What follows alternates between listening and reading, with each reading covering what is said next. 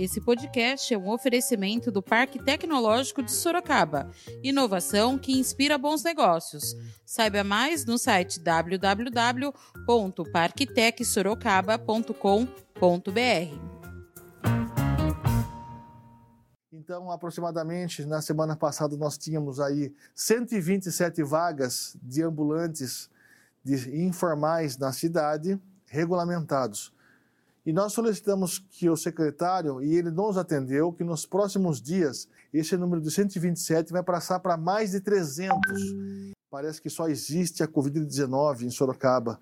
Parece que só se fala, só se respira o novo coronavírus. E não, nós precisamos continuar sabendo que existem outras comorbidades que a, a, acometem a nossa sociedade. Da redação do Jornal Zenorte, eu sou Angela Alves. Neste episódio do podcast, o presidente da Câmara Municipal, vereador Fernando Dini, do MDB, faz um balanço semanal das ações do Legislativo. Hoje é sexta-feira, 17 de julho. Em seu balanço semanal, transmitido pela TV e Rádio Câmara, o presidente Fernando Dini, do MDB, falou sobre o avanço dos casos do coronavírus na cidade, mas também sobre importantes conquistas como a renovação do contrato da UPA do Éden e ampliação das vagas para ambulantes. No início da entrevista, Dini comentou a evolução da Covid-19 em Sorocaba e a lotação dos leitos de UTI, situação classificada como dramática pelo presidente, que clamou para que a população cumpra o isolamento social e a não aglomeração. Nós estamos lutando para o combate à proliferação do novo coronavírus mas também estamos lutando para que as pessoas possam ter aquelas que precisam de leitos de enfermaria, aquelas que precisam de leitos de UTI, elas tenham esses leitos disponíveis. Além dos leitos disponíveis, nós estamos lutando para que a humanização, o tratamento seja digno, que a humanização esteja presente não somente com os contaminados, mas também com as famílias, também aqueles que estão em isolamento domiciliar, fazendo um tratamento domiciliar essas pessoas precisam também saber que o poder público está à disposição através de telefones, através de, de acompanhamentos com psicólogos, para que possam combater a Covid-19 com menos sofrimento. Então, o nosso Poder Legislativo está atento, lutando, continuamos aqui apostos a todo vapor para que a gente possa realmente passar por esse momento o mais rápido possível o presidente Fernando Dini comemorou o anúncio de ampliação das vagas para ambulantes, das atuais 120 vagas para mais de 300 nos próximos dias. Isso, estamos lutando há semanas para que o trabalho eh, na informalidade ele seja rapidamente regularizado, regulamentado. Nós sabemos que as pessoas que estão sendo mandadas, embora, elas estão pegando eh, o seu fundo de garantia, os seus direitos trabalhistas e investindo na informalidade, mas sem a certeza de que aquela informalidade está sendo correta, está sendo regular, está sendo de acordo com os preceitos legais. Então, aproximadamente na semana passada nós tínhamos aí 127 vagas de ambulantes de informais na cidade regulamentados. E nós solicitamos que o secretário, e ele nos atendeu, que nos próximos dias esse número de 127 vai passar para mais de 300.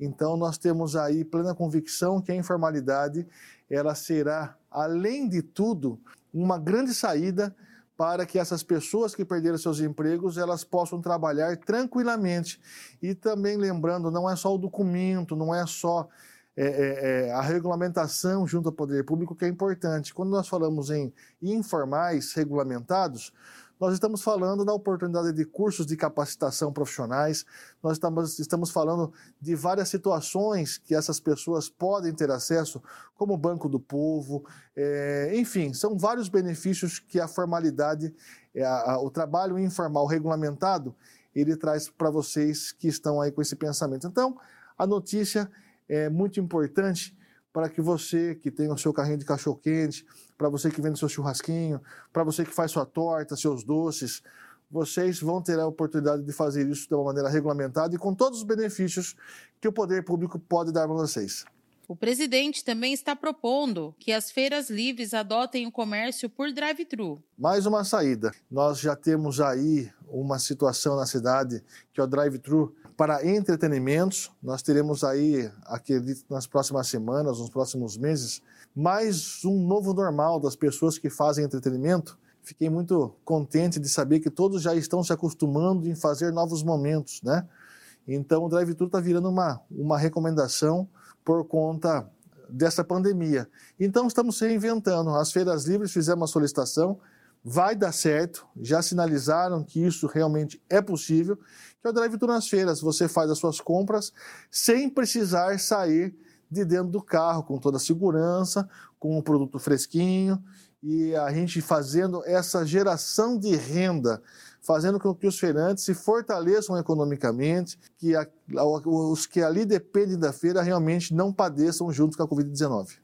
Outra medida cobrada pelo parlamentar ao executivo é a disponibilização de lixeiras específicas para o descarte de máscaras em locais de grande fluxo, como os terminais de ônibus. Todos os locais que nós estamos vivendo, andando pela cidade, infelizmente existem alguns ainda desavisados, irresponsáveis, que insistem em jogar lixo nas ruas. Agora, essas mesmas pessoas que têm esse péssimo hábito, elas estão descartando irregularmente máscaras descartáveis, essas que nós usamos, é, nas calçadas, nas ruas. E nós também temos que dar a contribuição para que as pessoas que procurem um, um, descarte correto tenham a oportunidade. Esse tipo de máscara, se eu estivesse contaminado, ela não pode ser descartada em qualquer lixo comum, que a pessoa que vai lá manusear o lixo, tirar o lixo de lá para jogar fora, pode estar correndo risco. Então nós precisamos que a prefeitura, através do nosso pedido, coloque à disposição imediatamente é, lixeiras adequadas para que todos possam descartar a sua máscara da maneira correta. Senão, nós não estamos contribuindo para a propagação do novo coronavírus. O presidente também comentou a renovação do contrato de gestão da unidade de pronto atendimento do Éden, a UPA do Éden, firmado entre a prefeitura e o BOS, Banco de Olhos de Sorocaba. Mas uma grande vitória. Isso é um assunto de saúde, lembrando que hoje nós parece que só existe a COVID-19 em Sorocaba. Parece que só se fala, só se respira o novo coronavírus. E não, nós precisamos continuar sabendo que existem outras comorbidades que acometem a, nossa sociedade, né? desde a mais simples, mais simples resfriado até as doenças mais graves, aquelas que precisam de um tratamento mais especial, que são os casos, por exemplo, dos pacientes oncológicos. Então, a nossa luta pela saúde já dura muitos anos. Eu fui membro da Comissão de Saúde por quatro anos. Nós tivemos grandes avanços, como levar para a Zona Leste a UPH da Zona Leste, que o prefeito Panunzio fez a inauguração, atendendo também um pedido do nosso mandato, onde aquela região era uma região altamente estratégica pela grande quantidade de pessoas idosas e de crianças. E agora essas pessoas estão sendo atendidas lá.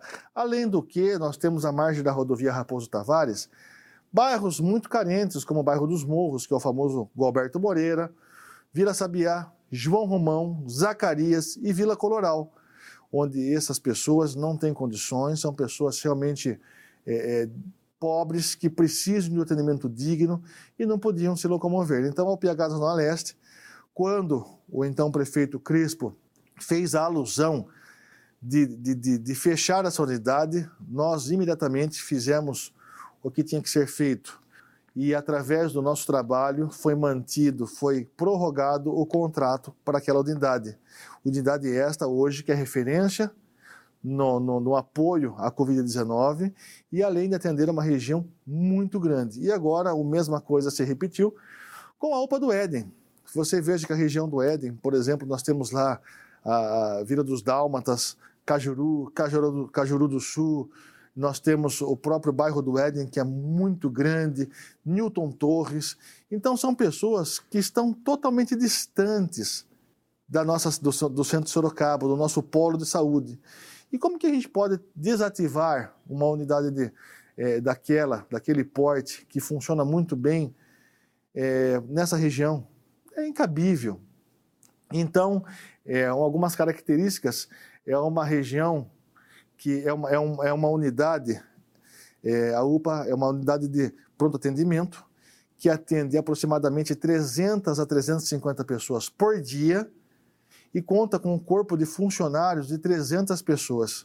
Então vocês vejam a importância do que, do que é essa unidade. Então nós conseguimos, através do nosso trabalho, que a Prefeitura prorrogasse por mais seis meses esse contrato para que a gente possa ter a tranquilidade nesse momento, principalmente que nós estamos vivendo de pandemia, mas continuando com outros atendimentos convencionais. E também vamos lutar para que aquela unidade volte a ter atendimento odontológico 24 horas de segunda a segunda. Então a nossa luta ela não para por aí e vamos continuar lutando para levar para vocês que nos acompanham e que precisam de um atendimento SUS de qualidade, muito mais dignidade na área da saúde, atendimento rápido, eficaz, porque a dor não espera.